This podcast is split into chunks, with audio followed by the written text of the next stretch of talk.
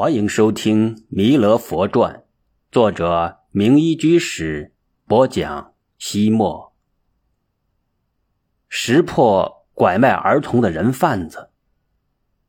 唐哀帝天佑三年四月一日正午，发生了日食，也就是老百姓说的“天狗吃日头”。在唐朝江山摇摇欲坠的年月里，发生这样的天象，绝对不是好事。江山社稷姓李还是姓张，虽然与普通民众无关，但英雄好汉们争夺皇帝宝座，必然会殃及无辜，给人民带来战乱。因此，看到天狗吞吃日头，人们惶恐不安，赶紧敲锣打鼓、点火放炮，以图吓跑天狗，将象征着光明的日头拯救出来。或许是人们的努力起了作用，日头带着耀眼的光芒从天狗嘴里挣扎了出来。经过这一番折腾，大人们都疲乏了，纷纷去睡午觉，进入了平和甜美的梦乡。而那些小娃娃们看到天狗吃日头，不但没有大人的担心，反而非常的兴奋。无论如何也睡不着，便偷偷的溜出了家门。模仿着大人驱赶天狗的游戏，从一个偏僻的小巷里，大步流星走出了一个个子高高、大手大脚的中年妇女。她怀里抱着一个两三岁的孩子，用衣裳包裹得严严实实，从外面看不到孩子的模样。看他赶路的急切样子，像是有什么急事。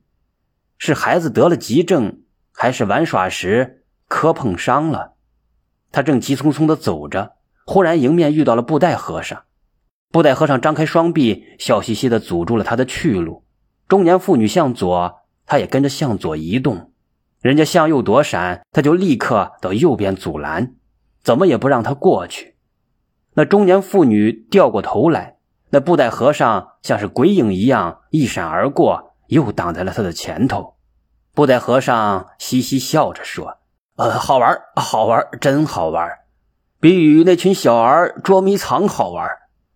中年妇女说道：“和尚，你不要胡闹了，我的孩子有了疾病，我要抱他去看郎中。”布袋和尚指着自己的鼻子说：“呃，山僧，我就是一个好郎中，专治小儿昏厥。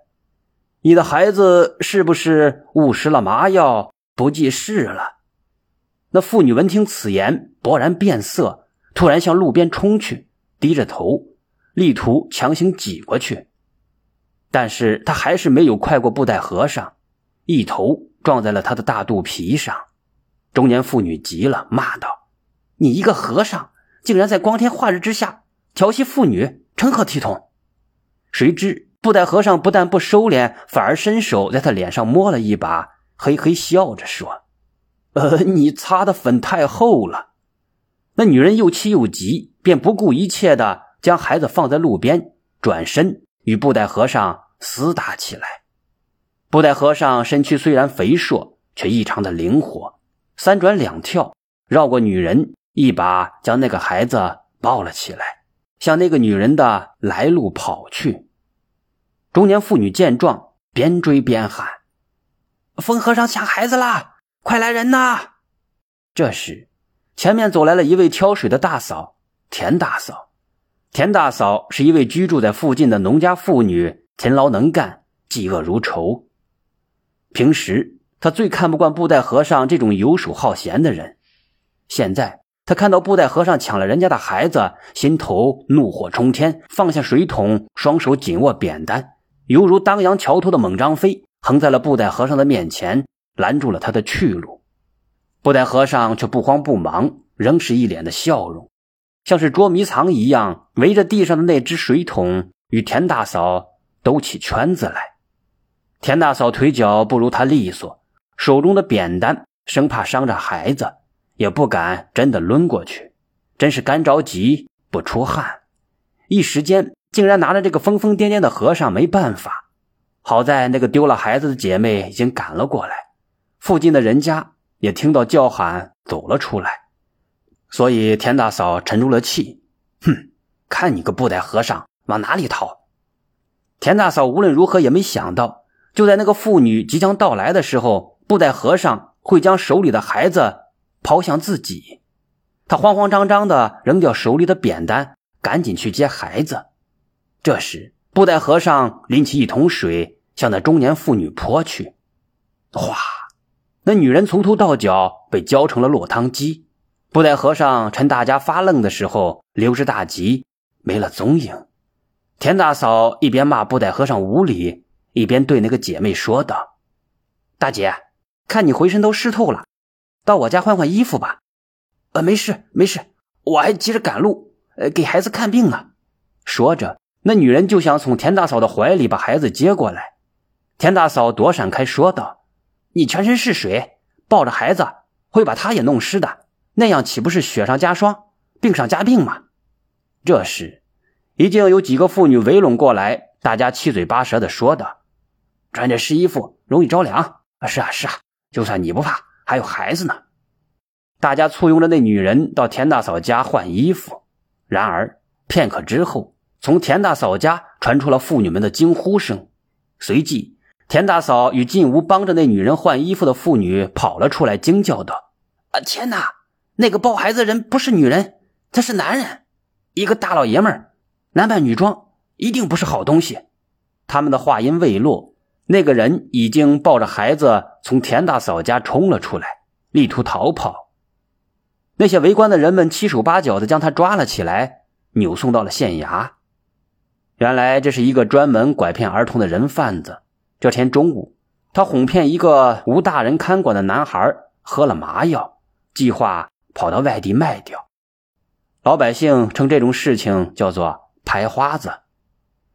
孩子的父母见到自己失而复得的孩子之后，自然对大家千恩万谢，尤其是对田大嫂更是感激不尽。田大嫂却红了脸，喃喃的说道：“我、我、我差点帮了倒忙。要说真正救了孩子的人，应该是布袋和尚。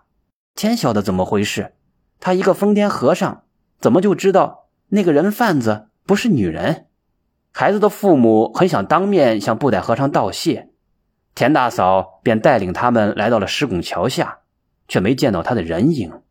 有人说布袋和尚与那群小儿沿着江边出了城，于是田大嫂一行人就沿着县江找去。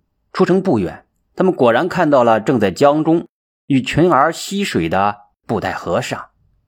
那群小儿水性极好，能长久潜伏在水中。他们在江底潜行到布袋和尚身下，抱住他的腿，向大江深处猛然拖去。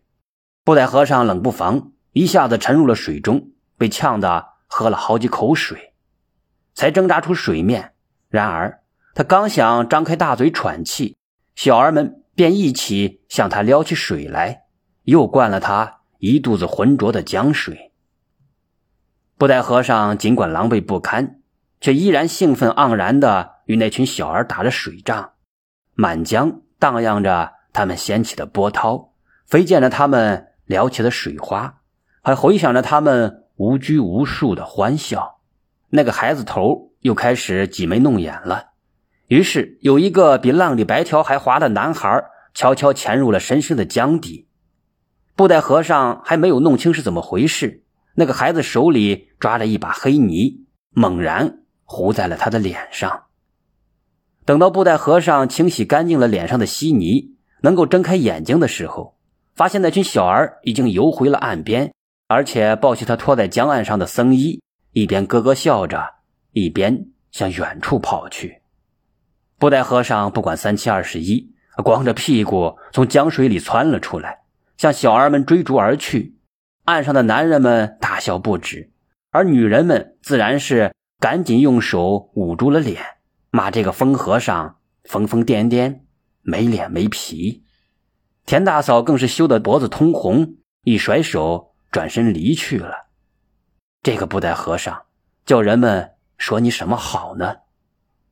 远方传来了那群小儿的歌谣：“不像岳林念经。”却来城里谈天，禅杖戳破长街，直履踏翻桥寒。